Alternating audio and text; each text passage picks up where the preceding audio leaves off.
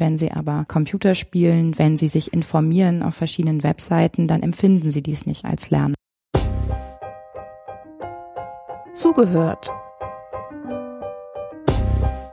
Der Podcast rund um Open Educational Resources.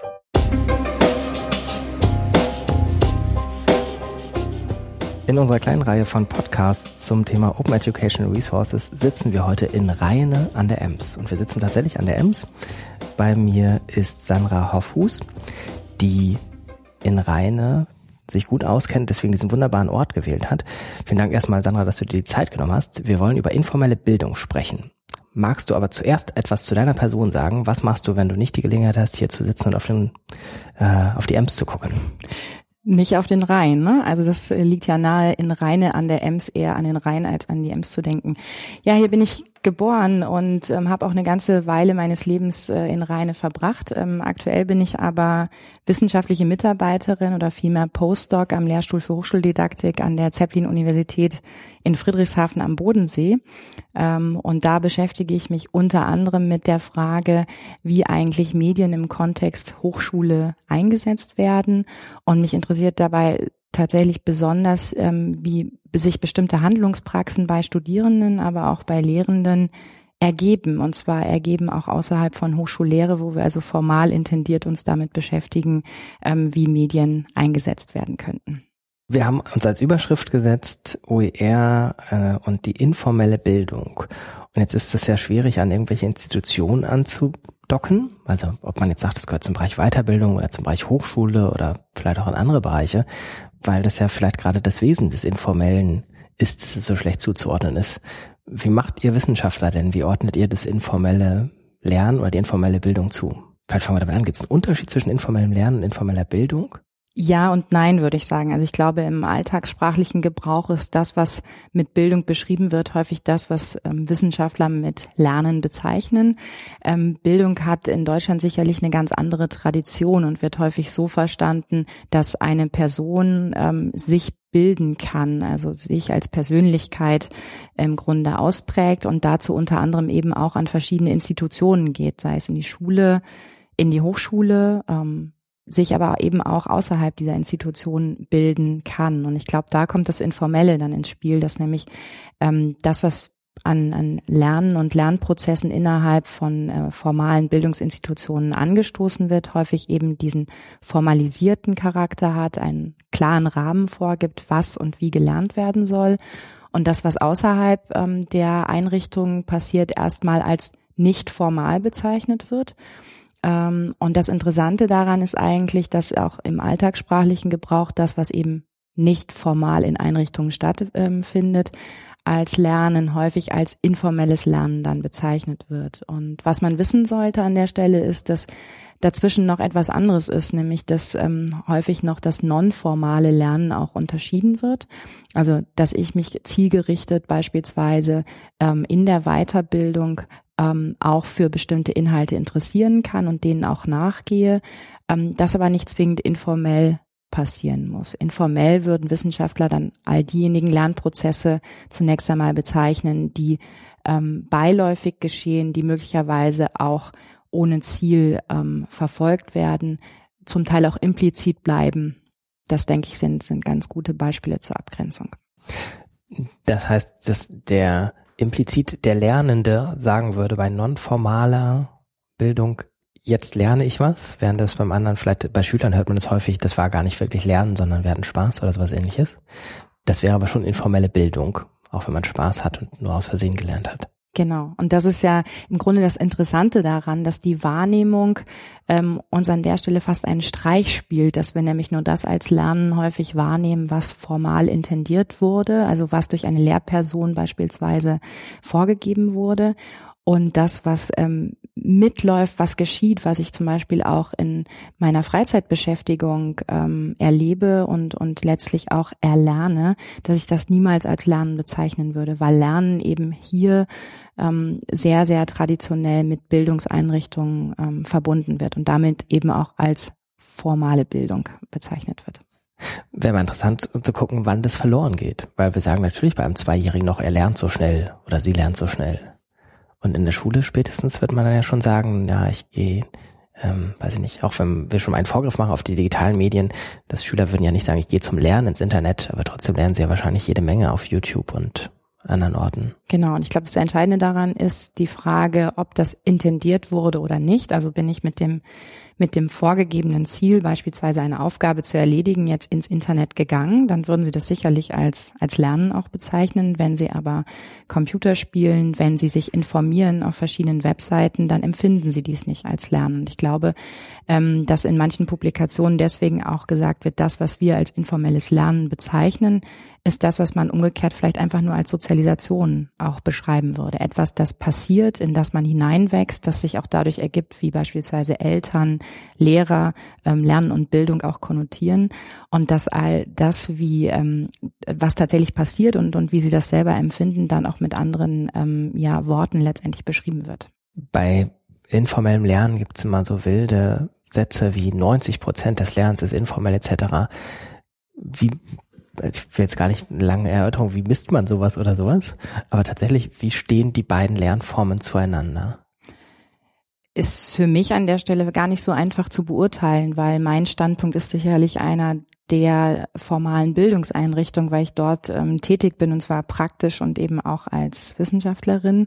Und damit würde ich sagen, dass die Lernprozesse, die ich sehe, die sich für mich auch beispielsweise dann in ähm, bestimmten ähm, ja, Prüfungen niederschlagen können, zum Beispiel, immer die formal intendierten Lernprozesse sind ähm, und damit sicherlich ich eine überdimensionale Wahrnehmung dieser formalen Lernprozesse habe. Gleichzeitig glaube ich, dass all das, was draußen, also draußen außerhalb von diesen ähm, Einrichtungen passiert, großen Einfluss darauf ähm, haben, wie beispielsweise Studierende oder Weiterbildner und so weiter auch ähm, ja letztendlich ihre ihre Lernprozesse ähm, ähm, gestalten, ähm, wie sie vorankommen, wie sie das auch empfinden, wie das ihren Erwartungen entspricht und so weiter. Von daher meine Vermutung ist, dass der Prozentsatz dessen, was informell informell gelernt wird, deutlich höher ist als das, was wir formal überhaupt sehen können. Mhm.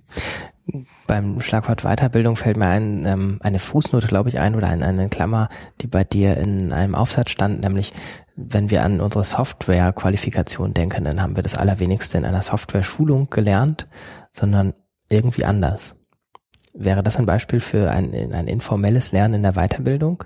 Absolut. Also ich denke gerade im Bereich von Technologien ähm, und insbesondere eben in der Anwendung von Computertechnologien und Software zeigt sich, dass die Aneignung von Wissen fast nicht mehr formal ähm, erfolgt. Also natürlich gibt es in verschiedensten Einrichtungen noch Schulungen zu einem ganz konkreten Programm.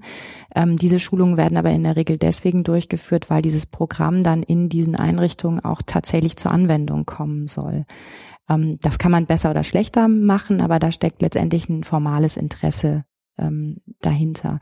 Aber die meisten Programme, die man verwendet, eigne ich mir an, weil ich sie konkret für etwas brauche. Und damit sind diese Aneignungsprozesse auf der einen Seite informell, sie sind nicht von einem formalen Rahmen bestimmt worden. Gleichzeitig sieht man aber an dem Beispiel was sehr Schönes, dass nämlich es, ähm, das informelles Lernen nicht heißen muss, ohne Ziel zu lernen. Weil da habe ich ja zum Beispiel das Ziel, das Programm jetzt zu beherrschen. Oder auch nicht, wenn ich mir zwischendurch überlege, ähm, eigentlich ist das das völlig falsche Programm beispielsweise oder die falsche Anwendung. Es ist nicht so, dass man gar nicht das Ziel hat, das Programm zu beherrschen, sondern zum Beispiel, weiß ich nicht, dass ich einen Brief schreiben will also wenn ich jetzt mal so an äh, eine Textverarbeitung denke oder so, dann setze ich mich ja wahrscheinlich nicht hin und sage, ich will Word lernen, sondern ich will diesen Brief schreiben. Genau, das wäre im Prinzip der Idealfall, wenn ich ein Problem lösen will. Und zur Lösung dieses Problems wie auch immer komplex quasi das Problem ist, dann Medien heranziehe, weil das würde im Grunde sofort den Kontext ja auch weiten, für das ich ähm, Medien einsetze. Für uns ist selbstverständlich, alle möglichen äh, Anwendungen für unser Lernen oder unsere Lernprozesse einzusetzen oder äquivalent auch für Forschungsprozesse.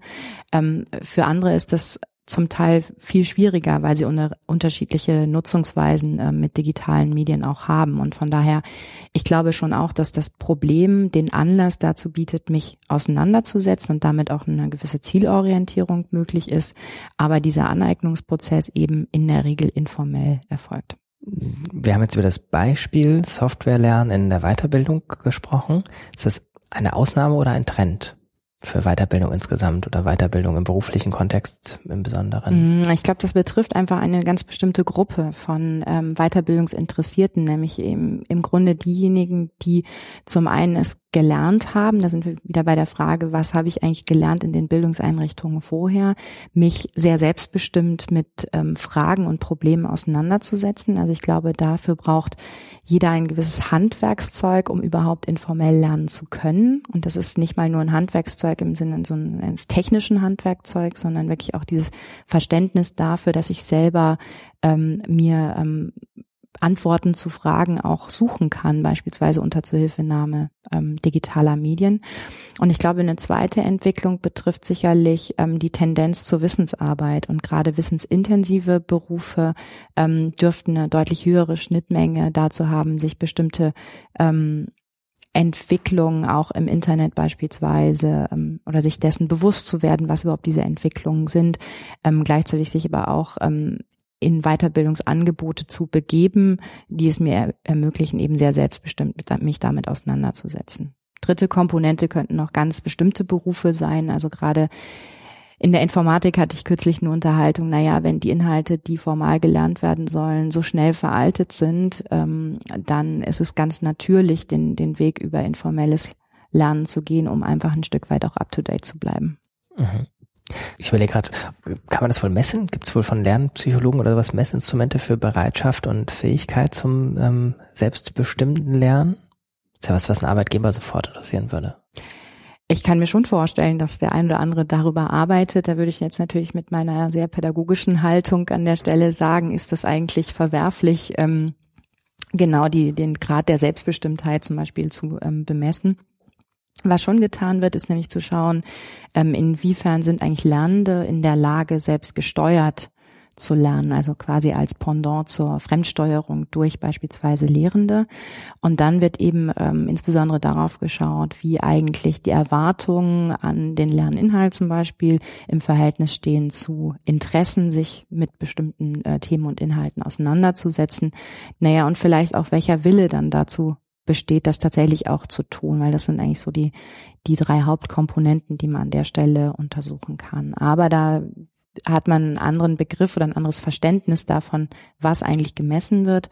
Und der Rahmen dessen ist in der Regel ein formaler Rahmen. Also ich halte es schon für schwierig, genau diese hochgradig selektive Gruppe der Weiterbildungsinteressierten überhaupt ähm, zu untersuchen und dann gerade mit Maßstäben, die man eben eigentlich aus formalen Kontexten kennt. Mhm.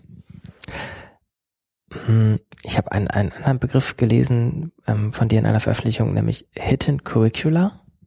Mhm. Was ist das? Ja, das ist an der Stelle eigentlich ein, äh, wieder nochmal ein Rückgriff auf das, was wir vorhin schon ganz kurz hatten, nämlich dass informelles Lernen häufig auch mit der ähm, oder letztlich mit bestimmten Enkulturationsbemühungen ähm, oder ähm, Bedingungen zusammenhängt und Hidden Curricula. Damit meint man in Schulen oder Hochschulen ähm, diejenigen Lehrpläne, die quasi nicht geschrieben sind oder die, die nicht sich manifestieren in bestimmten Dokumenten, sondern die sich ergeben. Und wie passiert das? Nämlich, dass einfach eine bestimmte Lehr-Lernkultur in diesen ähm, Institutionen vorherrscht, die, die dann nämlich ermöglichen, dass etwas vielleicht sich ganz anders ausprägt, als es tatsächlich im Curriculum ähm, stünde. Oder das passiert dadurch, dass bestimmte Lehrende ähm, eine Haltung zur Lehre mitbringen und sich dadurch Ausprägungen ergeben. Und ähm, in dem Kontext, in dem du das von mir gelesen hast, äh, geht es sehr stark um Hochschule und die Frage, wie eigentlich informelles Lernen und formales Lernen da in einem Zusammenhang stehen. Und der Punkt für mich darin ist eigentlich ähm, das Entscheidende, dass Hochschule ähm, als Sozialisationsinstanz sehr stark wirkt ähm, auf die Lernenden, gleichzeitig aber auch auf die Lehrenden, die sich ja auch als Teil einer wissenschaftlichen Gemeinschaft ähm, verstehen. Und dann eben das Hidden Curriculum, das ausprägt, wie man zum Beispiel auch in einem Fach lernt, welcher Habitus, ähm, welcher forschende Habitus vielleicht auch in diesem Fach vorliegt. Ähm, ja, und wie vielleicht auch Lehrende zum Informellen als solches stehen und das auch entsprechend weitergeben an die Lernenden. Es könnte aber in Schulen sich genauso ausprägen. Das, äh, sind auch langfristige Wirkungen. Also so, dass man sagen kann, die, ähm, weiß ich nicht, äh, eine niedrige Tendenz zur Selbststeuerung und zum nonformalen Lernen könnte sozusagen ein Ergebnis des Hidden Curriculums von Schule sein.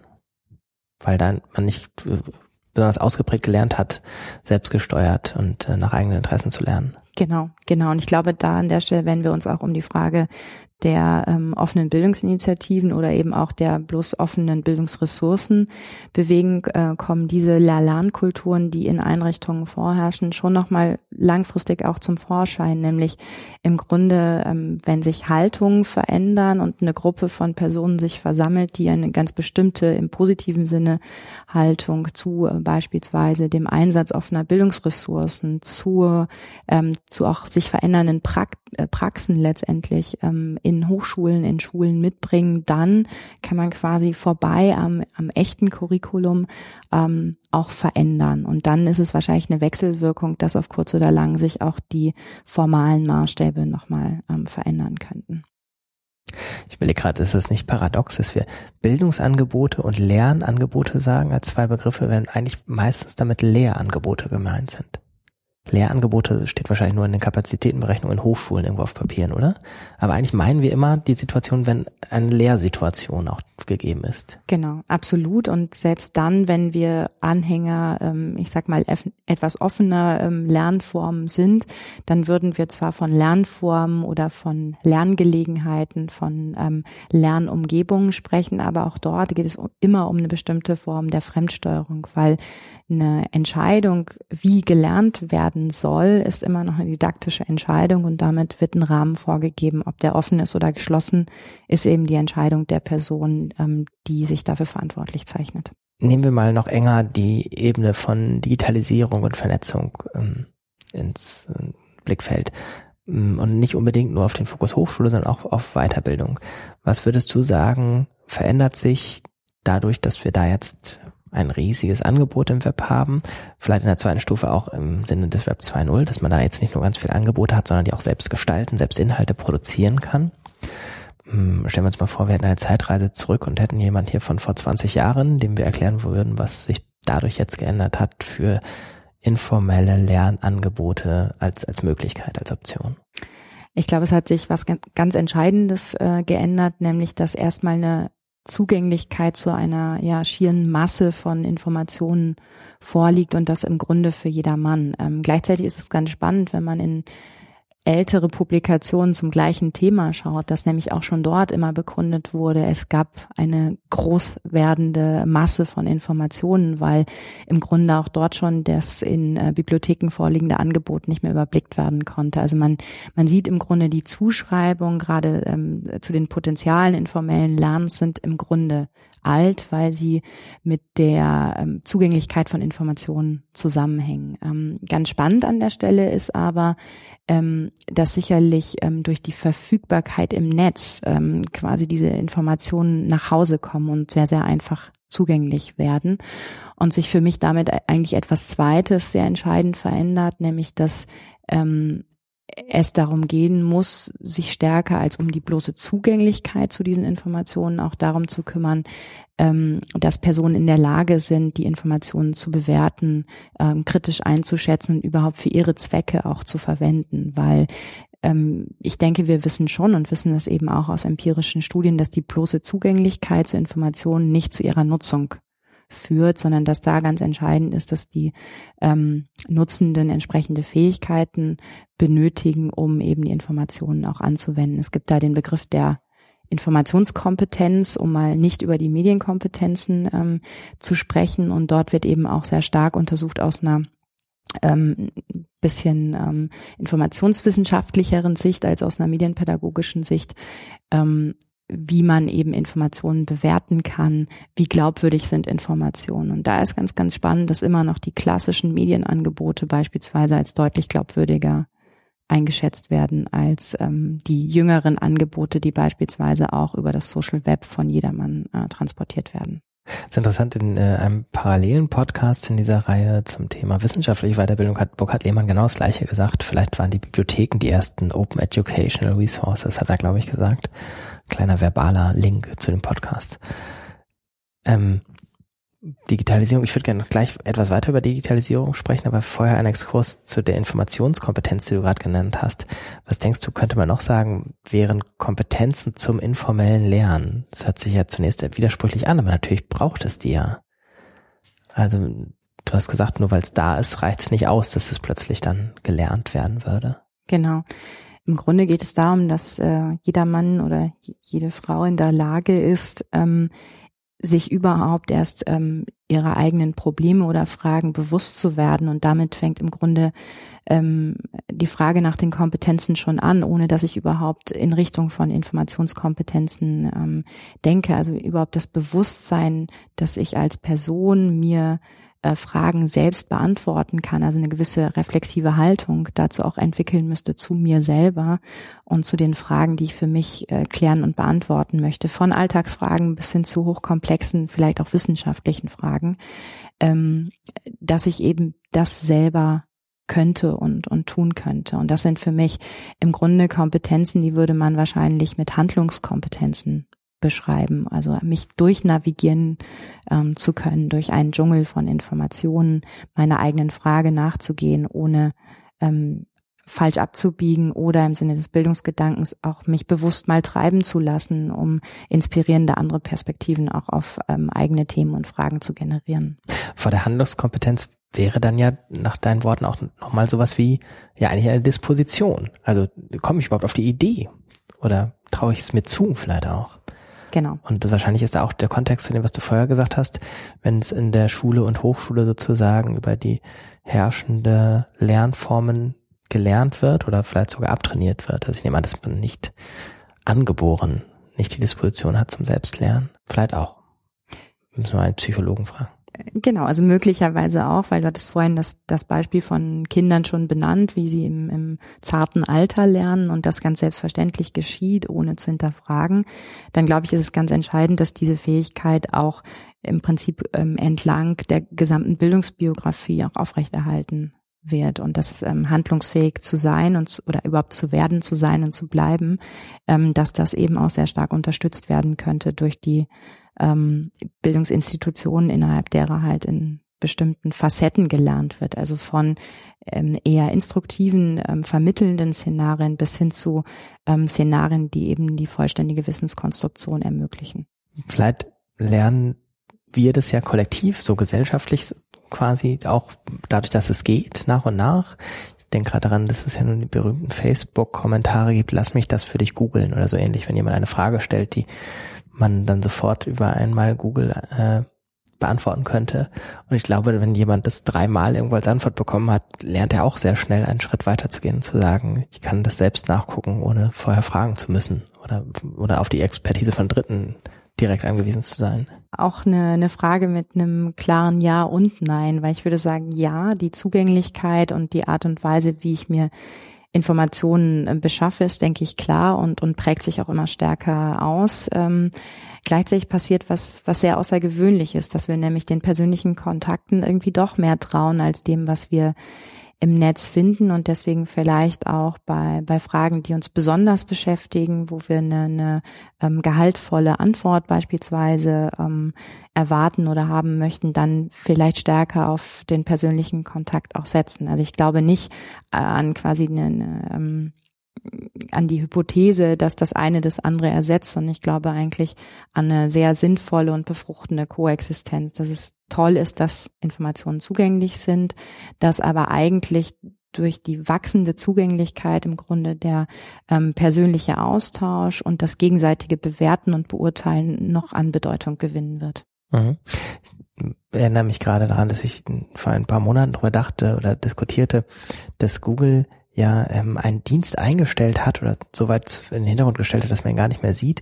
Man konnte auch mal quasi Bookmarks äh, mit Google verwalten und auch mit anderen teilen, so ein Social Bookmark Tool. Und in Deutschland wurde ja die Frage der individualisierten Suchergebnisse von Google eigentlich immer nur unter dem Gesichtspunkt der, der äh, Datenschutz, Information und Selbstbestimmungsfragen diskutiert. Aber tatsächlich wäre das ja vom Lerneffekt schon sehr interessant. Ich habe das manchmal bei Google, dass ich ähm, Ergebnisse sehe, die auf mich angepasst sind, auch gezielt, weil Leute aus meinen Google Plus Circles dann irgendwas mal dazu gepostet haben. Und es ist schon eine deutliche Hilfe. Also es ist schon ein guter Filter auch für mich, wenn ich sage, ich suche Informationen zu dem und dem Thema etwas zu finden, von dem da steht, das hier hat Sandra mal veröffentlicht oder sowas. Also weiß ich jetzt nicht, wir sind wahrscheinlich beide jetzt nicht so die größten Aktivisten auf Google Plus.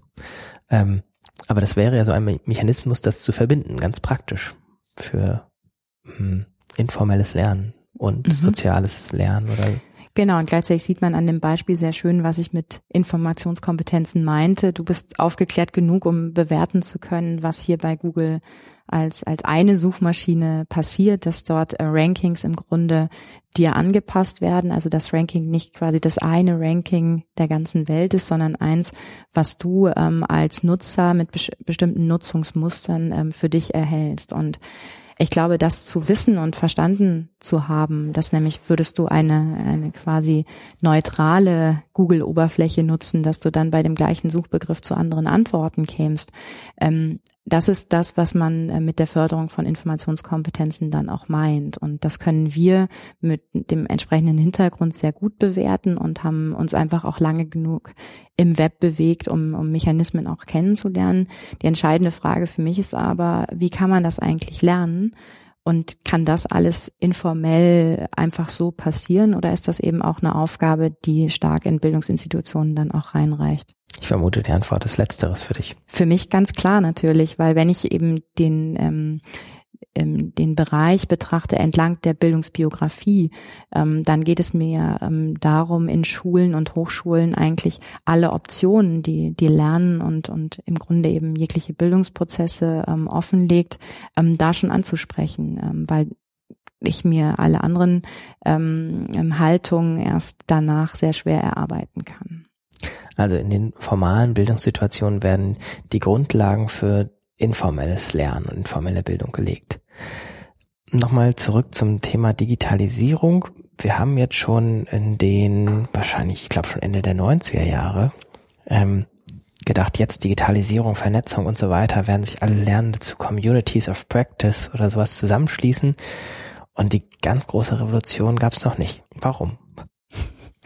Bin wahrscheinlich nicht diejenige, die ähm, quasi auch als Verfechterin der großen Revolution an der Stelle gilt, weil ich glaube, ich ähm, da die die verschiedenen ähm, Möglichkeiten, Optionen schon immer sehr viel realistischer eingeschätzt habe, weil wenn man sehr viel mit mit Lernenden arbeitet und da wirklich mit Schülerinnen und Schülern, mit Studierenden, mit Weiterbildungsinteressierten, dann merkt man sehr schnell, ähm, dass es zwar eine bunte Welt der Optionen gibt und eben eine Optionenvielfalt, wenn die Vielfalt nicht prinzipiell dafür sorgt, dass alle auch die Vielfalt für sich begreifen.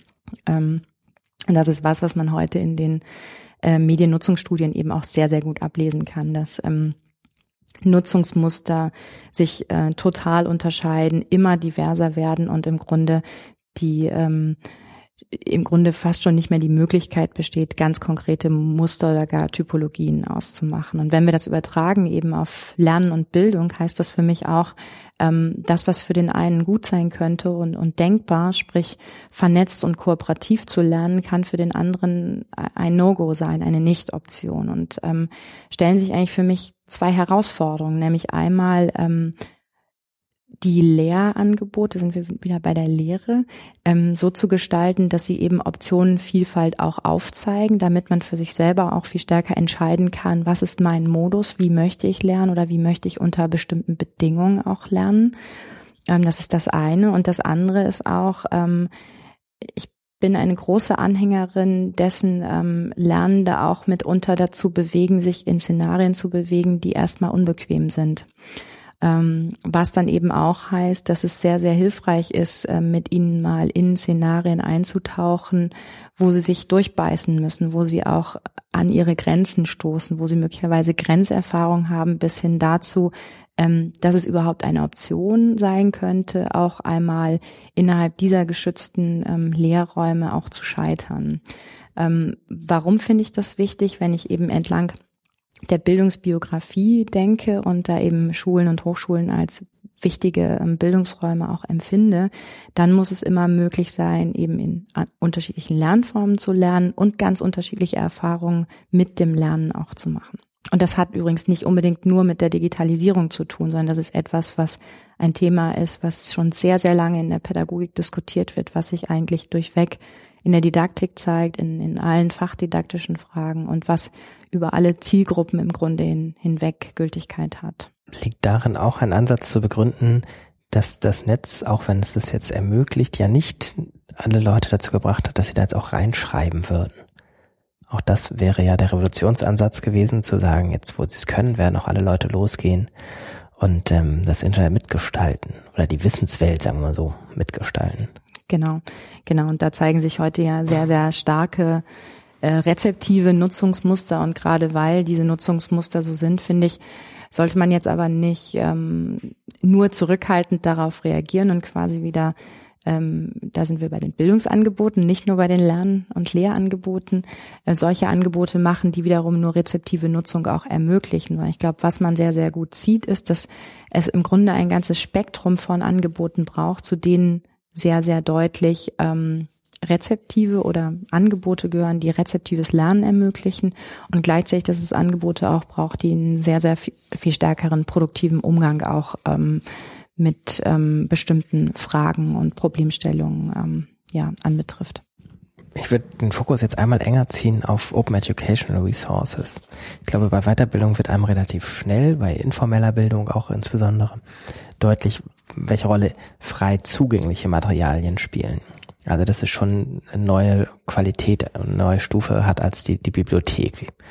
Ähm, und die, ich glaube, hast du vorhin gesagt, die, die kommen nach Hause, die Informationen. Ich glaube, das ist auch ein deutlicher Punkt. Also ich glaube, die Hürde, in eine Bibliothek zu gehen, ist jetzt vielleicht für dich oder mich gar nicht richtig einzuschätzen. Aber das ist, ich weiß nicht, wie viele Menschen so in Bibliotheken gehen. Und ich habe mal gelesen, eine Studie, dass in, tatsächlich in ihrem Leben ich glaube, zwei Prozent oder drei Prozent der Menschen überhaupt nur in Deutschland ins Theater gehen. Und ich glaube, für die Bibliotheken werden es ein paar mehr sein. Aber ich würde mal vermuten, dass es da auch einen ganz, ganz großen Anteil gibt. Mit dem Internet ist die Zugänglichkeit von Materialien tatsächlich ja dann auf eine ganz andere Ebene gekommen. Und da würde man sagen, okay, man muss nicht lange darüber reden, dass es ein großer Gewinn ist, dass offen zugängliche Materialien da sind. Im engeren Verständnis von Open Educational Resources ist ja immer auch mitgedacht, dass man die Materialien nicht nur frei zugänglich hat, sondern auch noch etwas damit machen kann dass man sie bearbeiten, kopieren, weiterverteilen, bearbeitet, weiterverteilen kann, etc.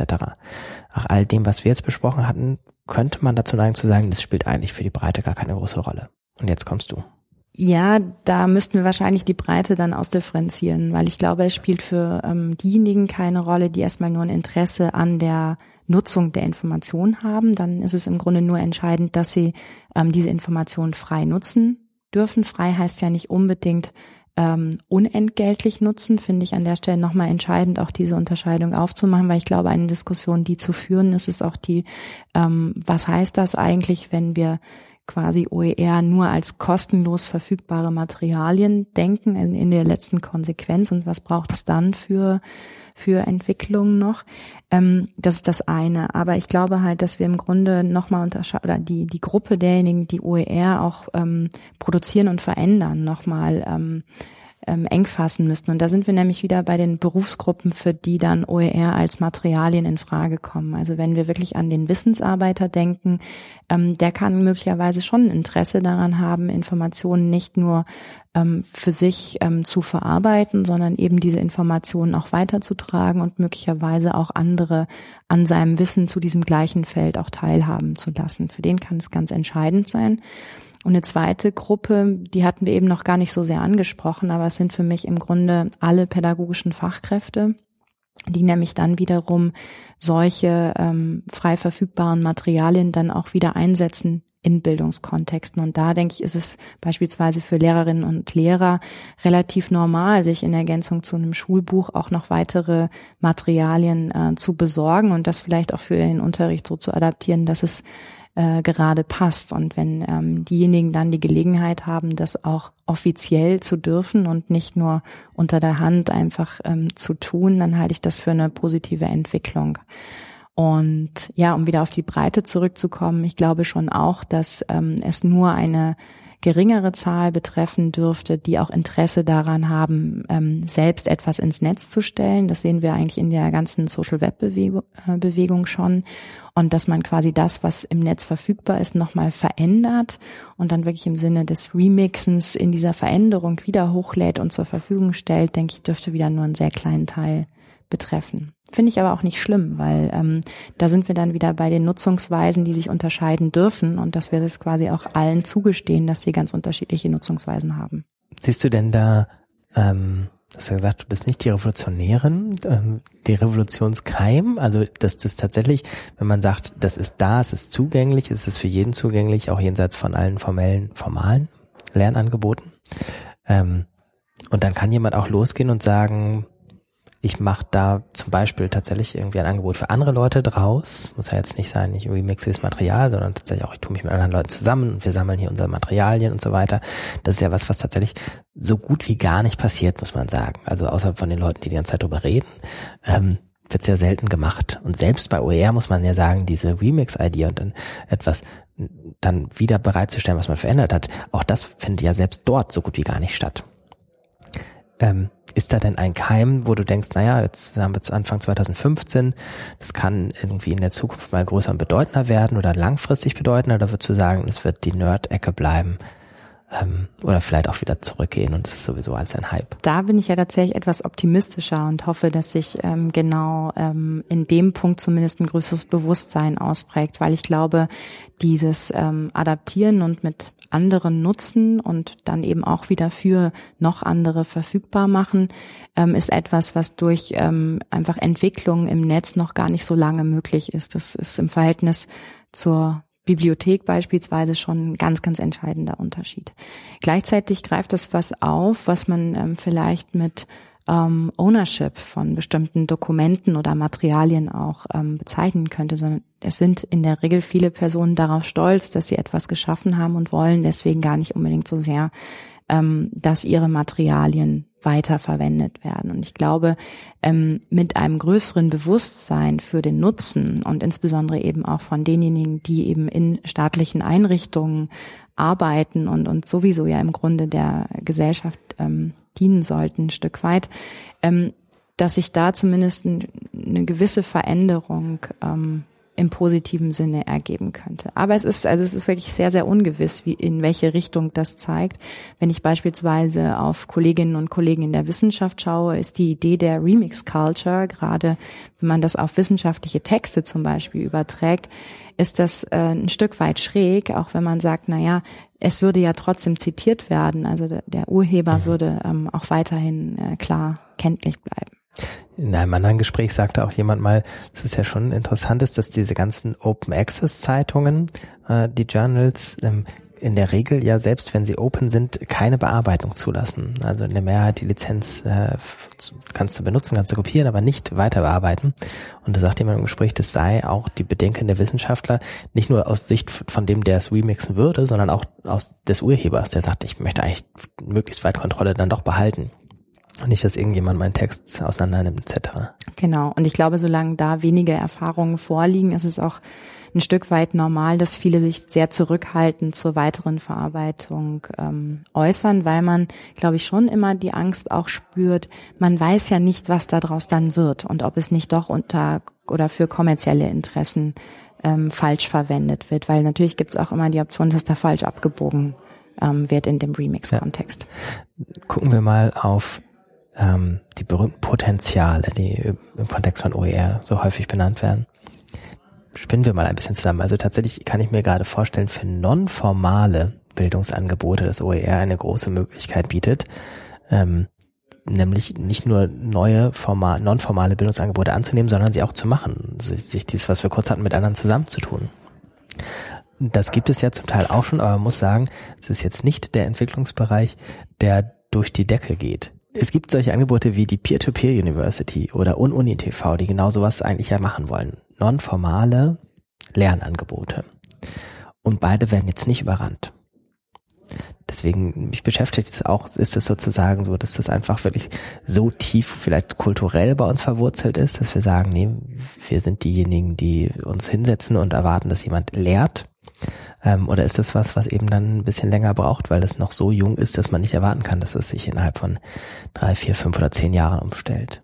Ja, beides wird da sicherlich reinspielen, wenn man überlegt, woher die sehr starken Bewegungen ähm, kommen oder warum die jetzt in den letzten Jahren nochmal so eine erhöhte Aufmerksamkeit haben, dann muss man schon sehr stark feststellen, dass es einfach durch die USA nochmal ähm, nach Europa und insbesondere eben nach Deutschland schwappte. Und wenn man das wirklich im Vergleich der Bildungssysteme sich nochmal anschaut, dann wird da vielleicht mehr auch klar. Also warum sind ähm, Massive Open Online Courses oder eben auch ähm, im Grunde ähm, Weiterbildungsinitiativen in den USA erfolgreicher, weil dort eine andere Einstellung zur ähm, zu Lernen und Bildung im Grunde besteht, weil da einfach ähm, es schon schon traditionell darum geht, ähm, dass ich selber dafür verantwortlich bin, ähm, wie ich mich qualifiziere in diesem Bildungssystem. Ohne es jetzt gar nicht bewerten zu mhm. wollen, ist einfach eine Feststellung, dass in den USA ähm, anders ähm, ein anderes Verhältnis ähm, zu Bildungsangeboten ähm, schlicht und einfach besteht.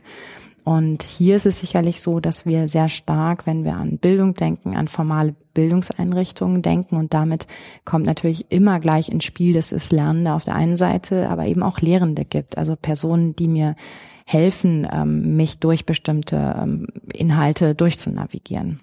Und das könnte die Antwort sein, dass man nämlich sagt, okay, wenn die Tradition hier nicht darauf ausgelegt ist, ähm, wird es immer nur eine kleine Gruppe Interessierter betreffen, die halt sagen, in dem System, wie es sich hier ausgebildet hat, komme ich eigentlich nicht zurecht und ich würde lieber mir mein maßgeschneidertes Bildungsangebot auch zusammenstellen. Wahrscheinlich ist es auch eine Frage der Lücken. Also sozusagen, wenn es einen Bedarf gibt, etwas zu lernen und es dafür nicht die formalen Bildungsangebote gibt. Ich überlege gerade, wo denn sowas erfolgreich war. Das war historisch vielleicht äh, zum Beispiel die Arbeiterbildung, wo man sie einfach zusammengesetzt hat und etwas selbst auf die Beine gestellt hat. Oder wenn man sich sowas anguckt wie Ununi TV, dann sind das Angebote, wo man sagen kann, die müssen sozusagen aus der Not heraus selbst gemacht werden, weil die macht sonst keiner. Das ist natürlich auch eine Frage. Vielleicht ist die der Stellenwert nonformaler Bildungsangebote ganz stark davon abhängig, auch in Zukunft, welche formalen Bildungsangebote es gibt oder die es eben gerade nicht gibt. Ich weiß, das ist keine Frage, ist immer schlecht für einen Interviewer.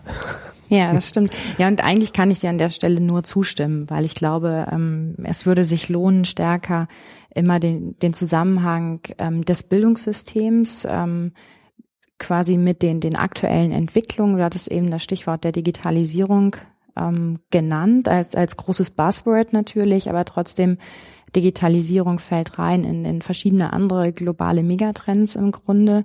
Und dann noch ähm, quasi als, als dritte Komponente das Subjekt und äh, ne, wie geht jeder Einzelne mit den Entwicklungen um und ähm, in welchen Wechselwirkungen besteht das eigentlich? Also inwiefern beeinflussen Trends das System, wo man sagt, naja, Systeme sind eigentlich schwerfällig, da kann sich nicht so schnell was verändern ähm, diejenigen, die sich innerhalb der Systeme ähm, bewegen, sind auch immer sehr stark daran gebunden, aber gleichzeitig können die natürlich viel schneller auf Entwicklungen eingehen. Und ich glaube, wenn man diesen Zusammenhang stärker für sich auch klar zieht und sich überlegt, in welchem Zusammenhang kann das stehen, kann sich sehr, sehr schnell auch die Frage klären, wo dann eben nicht formale Angebote ähm, treffen. Und das sind oft genau die Lücken. Mhm. Das heißt, wir wissen gar nicht, wozu es eigentlich führen kann, wenn wir heute frei lizenzierte Bildungsmaterialien ins Netz stellen. Vielleicht wissen wir dann in drei Jahren, hu, es war aber gut, dass wir in dem und dem Bereich sehr viel haben, weil sich da irgendwas öffnet. Ähm, aber das ist ja oft bei OER so, dass man sagt, es ist nicht was, wo man kurzfristig große Ergebnisse oder Folgen sieht. Aber das berühmte Potenzial oder die noch schlimmeres Wort Nachhaltigkeit ähm, ist ein interessanter Punkt. Genau, und gleichzeitig ist es sehr wichtig, dass diese Erfahrungen damit gemacht werden. Und ähm, im Vorgespräch hatten wir kurz thema thematisiert, dass es ja unterschiedliche Verständnisse auch von offenen Bildungsressourcen ähm, gibt. Oder ich würde sie ja eigentlich viel lieber die offenen Bildungsinitiativen nennen ähm, in der Übersetzung, weil für mich macht sich ähm, OER nicht am einzelnen Material fest, weil im Grunde radikal gesprochen ähm, ist es für mich nicht entscheidend, welches Material ich verwende, sondern was dadurch passiert, dass nämlich sehr, sehr viel Verantwortung in diejenigen, die Materialien verwenden sollen, in die Hände derjenigen ähm, gelegt wird und dass sie damit möglicherweise ihre Handlungspraxen verändern. Und ähm, genauso wie wir gelernt haben, mit einem Buch umzugehen, ähm, gilt es hier jetzt eben mit diesen anderen Materialien umzugehen und da neue Praxen ähm, zu entwerfen. Und das halte ich also Stichwort Revolution oder, oder Veränderung, das halte ich für den entscheidenden Punkt. Also ergeben sich da Veränderungen oder ähm, erleben wir da eine starke äh, Verfestigung des Status quo im Grunde? Mm, wir haben jetzt ein bisschen in den letzten Minuten über nonformale Angebote gesprochen.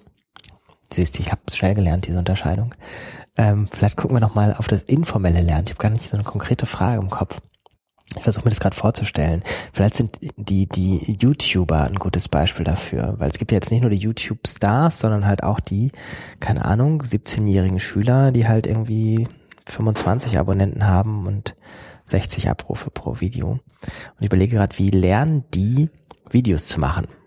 Also einmal vielleicht technisch, aber das ist vielleicht noch das Banalste, aber auch wie lernen die, ähm, wie man so ein Video aufmacht, wie es aufgebaut sein muss, was gut ankommt, was schlecht ankommt, etc. Es gibt ja keine YouTuber-Akademie, wahrscheinlich auch kein Buch YouTuber werden in acht Schritten, wahrscheinlich inzwischen auch, aber es ist nicht so das Prominente. Das wäre typisch informelles Lernen. Das wäre typisch informelles Lernen, wobei man das ähm, pädagogisch auch wieder oder didaktisch ähm, auch mit einem anderen Konzept beschreiben könnte, nämlich auch mit sowas wie Lernen am Vorbild, weil ich vermute, dass das, was da geschieht, äh, eigentlich nur ein, ein Abkupfern dessen ist, was beispielsweise in den Massenmedien gesehen wird, in der Lieblingsserie, in einem, in einem tollen Film, dass dann Einstellungen kopiert werden oder eben Bewusstsein für das Medium Video entstanden ist und dass das dann im Grunde selbst weitergemacht wird.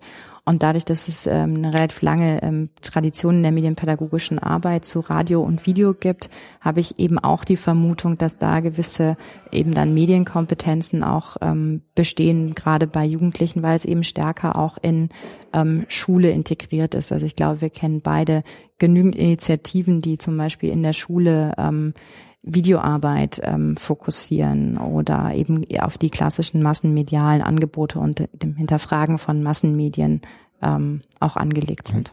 Das mit dem Vorbild finde ich interessant. Quasi das, das, äh, das Vorbild als Open Educational Resource. Die natürlich nicht frei lizenziert ist, aber ähm, zumindest mal frei zugänglich ist. Also es wäre interessant, vielleicht müssen wir mal die YouTube-Forscher fragen. Wir haben, glaube ich, gerade jetzt, ich habe es noch nicht gesehen, in Klammern Februar 2015. Ich glaube, die März hat den Schwerpunkt YouTube. Also die Medien und Erziehung. Wir verlinken es mal unter dem Podcast. Weil ich, meine Vermutung wäre, dass die YouTuber tatsächlich in 95 Prozent der Fälle nicht auf formelle Angebote wie hm, Videokurse in der Schule oder sowas zugreifen, Genau, genau. Und wenn es eben nicht das Lernen am Vorbild sein sollte, dann gibt es ja noch ein Konzept, was auch schon sehr lange Tradition hat und nicht nur in Bezug auf Medien, ist das Learning by Doing. Ähm, und ich glaube, diese beiden Konzepte ähm, zusammengenommen dürften in etwa das erklären, ähm, was in Bezug auf die Gestaltung von Videos bei und in YouTube dann auch geschieht. Weil auch da kann man ja wieder sagen, das betrifft nur die Produzentenseite. Also warum finden sich bei so vielen Videos dort keine Kommentierung und so weiter? Es ist ja auch wieder eine produktive oder rezeptive Nutzung. Dass beides zusammenfällt, mhm. ist auch dort wiederum ähm, nicht besonders gut ähm, zu sehen oder eine Entwicklung dorthin nicht besonders gut zu sehen. Hast du noch einen Ansatzpunkt, wo du sagst, die Rolle spezifisch von OER als Grundlage oder Katalysator oder Ermöglicher für informelle Bildung wäre interessant? Unter der Perspektive des Katalysators wäre für mich interessant, wie eigentlich ähm, informelle Lerngelegenheiten wiederum die formalen beeinflussen, weil wenn ich davon ausgehe, dass jeder Lernende ähm, ganz eigene Erfahrungen ähm, macht, die eben außerhalb der formalen Institution stattfinden, bringt sie oder er diese Erfahrung aber ja wiederum mit in die Institution, bringt sie ein in Diskussionen, ähm, die möglicherweise im, im Klassenzimmer, im Unterricht ähm, ablaufen, bringt sie ein in, in Prüfungsleistungen, die erbracht werden als Beispiele oder möglicherweise nur als Beispiele.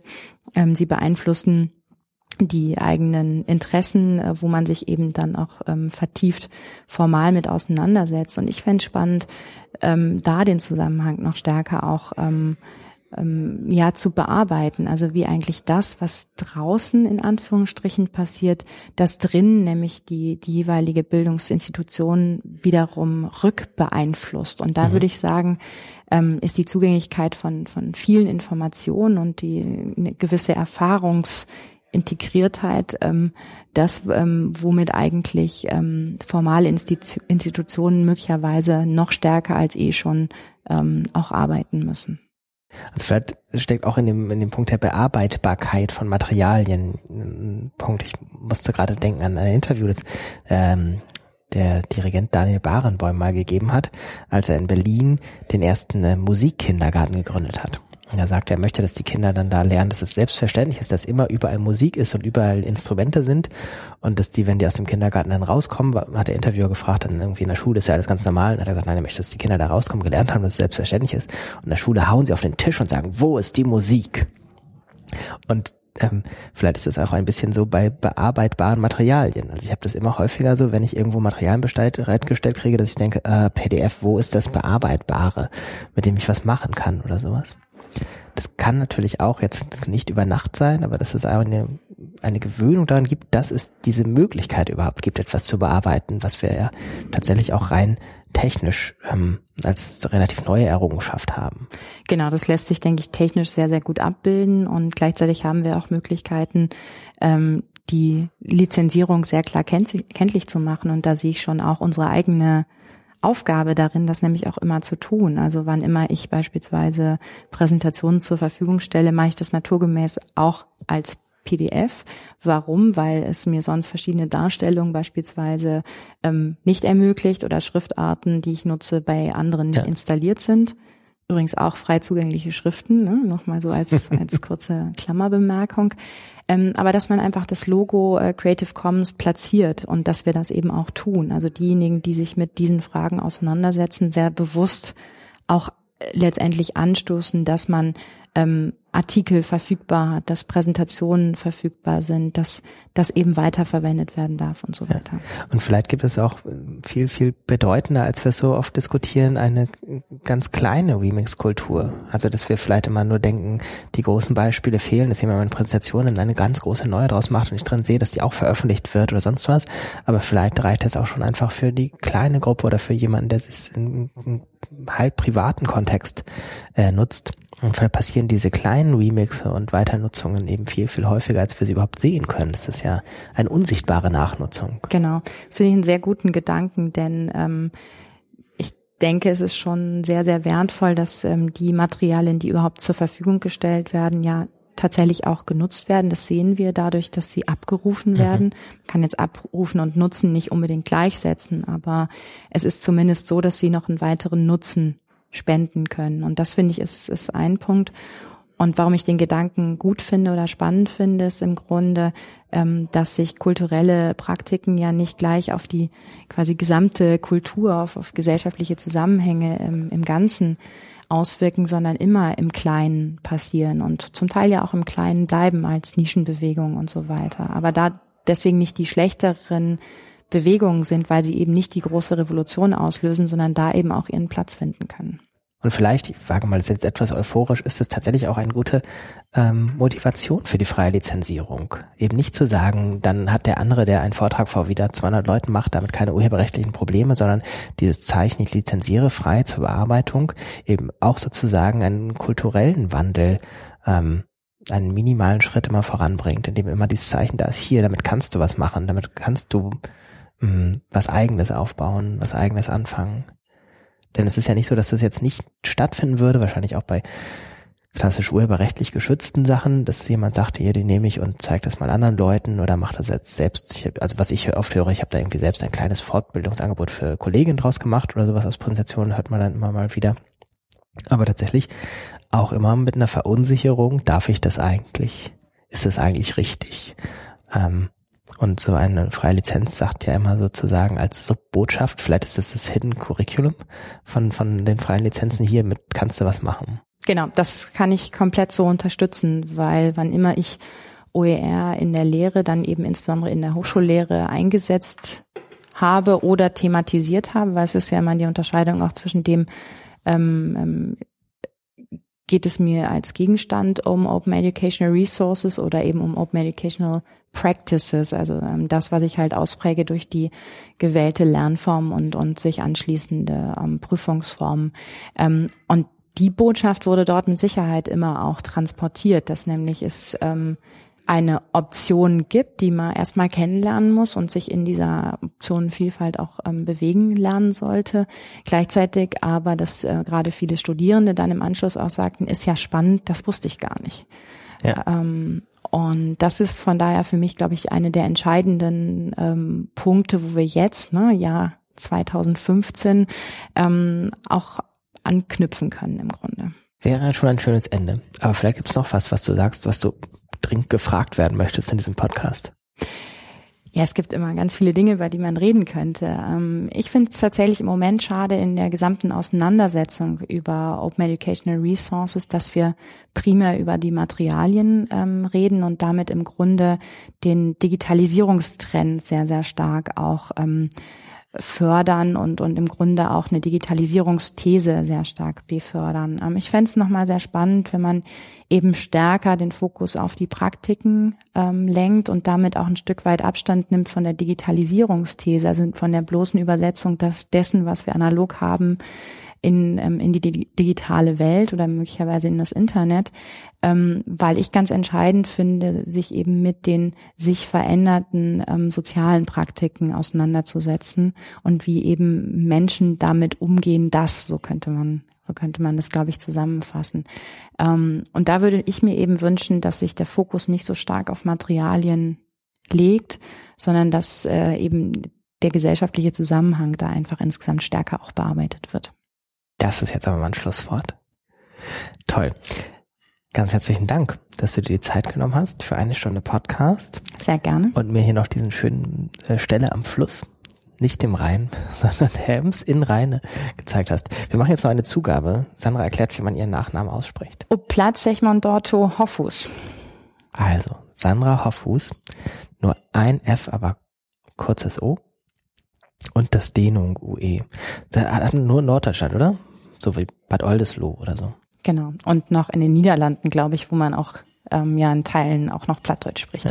Die Bahn hatte lange Zeit eine falsche äh, Ansage, hat immer Bad Oldesloe gesagt, die äh, künstliche Stimme da. Hatte sie das noch nicht programmiert. Ich weiß nicht, ob sie es jetzt programmiert haben, wahrscheinlich nicht. Wahrscheinlich kann man es nicht formal erkennen, wann es gedehnt ist, aber nicht könnte noch Geokoordinaten einfügen in das System und wenn der Ort etwas nördlicher ist, dann ist es wahrscheinlicher, dass es gedehnt ist. Gut, nochmal danke. Sehr gerne. Das war Zugehört, der Podcast rund um Open Educational Resources. Weitere Informationen zum Podcast finden Sie unter www.open-educational-resources.de slash podcast.